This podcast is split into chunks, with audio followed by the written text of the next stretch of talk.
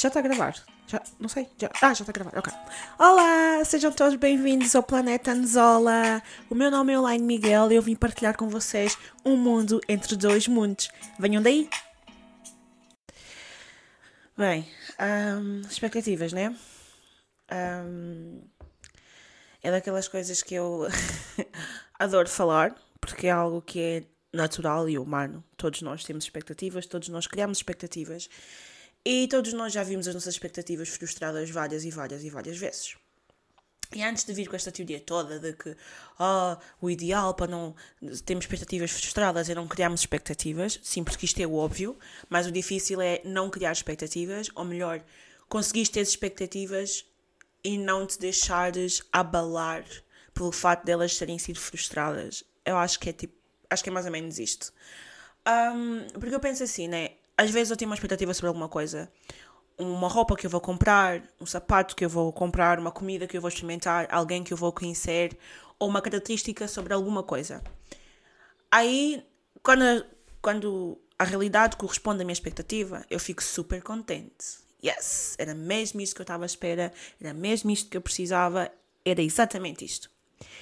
Mas quando a realidade não, não coincide com a minha expectativa, não é? Eu fico frustrada porque eu estava à espera de uma cena. Estava à espera de uma coisa, né? E recebi outra. E fico um bocado chateada e frustrada e posso ficar irritada e pode-me saltar a tampa. Mas tudo isto acontece porquê? Porque basicamente uh, eu não estou a aceitar que as coisas são como são, né? Um, e é normal, tenho que aceitar que criando expectativas elas podem ser frustradas. E acho que se a gente aceitar que elas podem ser frustradas, é mais fácil de lidar com a frustração, porque a gente já sabe que elas podem ser frustradas. Então, acho que dói menos. Para mim, pelo menos, dói menos, porque quando uma pessoa tem uma expectativa sobre alguma coisa e aquela porcaria não corresponde, eu costumo ficar muito chateada e muito nervosa. Mas agora já, já deixo ir. Tento não criar expectativas, como é óbvio, mas não é fácil. Eu acho, eu acho que é um trabalho a longo prazo para a vida toda, um, mas simultaneamente tento aceitar que aquilo que eu crio e aquilo que eu vou receber pode não corresponder à mesma coisa, porque são realidades diferentes, porque todos nós temos realidades diferentes, temos circunstâncias diferentes, portanto, o ideal é não esperar nada, mas quando a gente espera, temos que saber que a nossa espera pode não ser correspondida por aquilo que estávamos à espera que chegasse. Disse bem espera desta frase. Mas sim, é basicamente isto. Mas é tão frustrante, não é? Tão frustrante lidar com as expectativas. No outro dia tinha. Hum, pronto, tinha a expectativa de tirar eh, a nota Y no, no, no exame, né? numa frequência, num teste, num trabalho, whatever, no que seja. Um, e não foi nada daquilo que eu tirei, tirei muito mais abaixo e fiquei super frustrada e chorei e fiquei com muitos nervos porque aquilo que eu esperava tirar não foi aquilo que eu tirei. E claro que fiquei triste, né? Claro que fiquei frustrada. Uh, então tirei umas horinhas, tipo uma horinha, duas horinhas para ficar, para sentir o que eu estava a sentir, para sentir toda aquela fúria que me estava a dominar.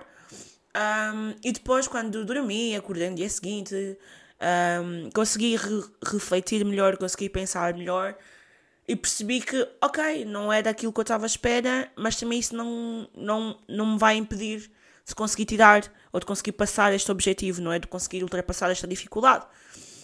Portanto, fiz um plano novo, aceitei a realidade, fiz um plano novo e agora estou aqui a batalhar nesse meu plano novo para conseguir tirar a nota que eu pretendo tirar, que pode nunca ser aquela que eu quero tirar, mas há uma diferença entre a gente querer, sei lá, um 12 e tirarmos um 8, e há uma diferença entre a gente querer um 12 e tirarmos um, um 11, ou um 12, ou um 14, não é? É uma diferença que faz toda a diferença, basicamente. E eu digo isto em termos de, para quem estuda, mas para quem não estuda também é igual. A gente vai para um trabalho, temos a expectativa de que o trabalho vai ser assim, de que as pessoas vão ser assadas, de que tal e tal e tal, e, gente, e nós chegamos lá e não é nada daquilo, e depois temos que lidar com aquela realidade completamente diferente, e muitas das vezes até podemos achar que ou as pessoas estão contra nós, ou hum, o trabalho não presta, ou sentes-te infeliz e triste, ou ganhas imensa ansiedade e outras doenças um, relacionadas com a parte mental e tudo muito mais. Um, tudo isto porque nós fomos com tanta expectativa para aquele local, não é? Para aquele sítio, para conhecer aquela circunstância e uma por uma foi frustrada. Então nós vamos estar mais focados naquilo que foi frustrado, nas nossas frustrações, do que na realidade apreciar a realidade, não é? A coisa tal e qual como ela é.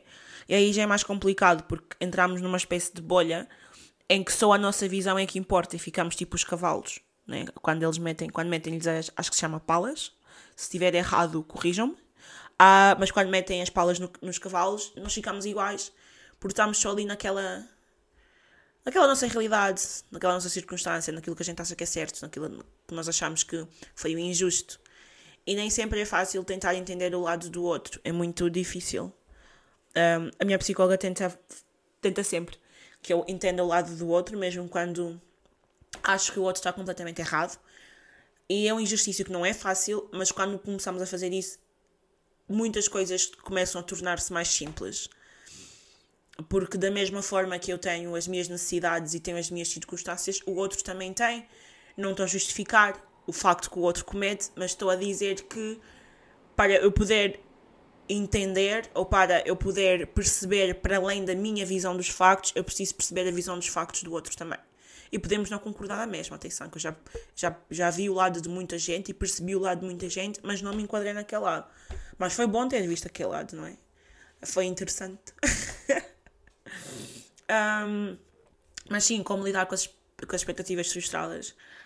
Malta, uh, é mesmo só já lidar mesmo, é só já gerir mesmo. É tipo, boa gerência mesmo. Tipo, é só isso.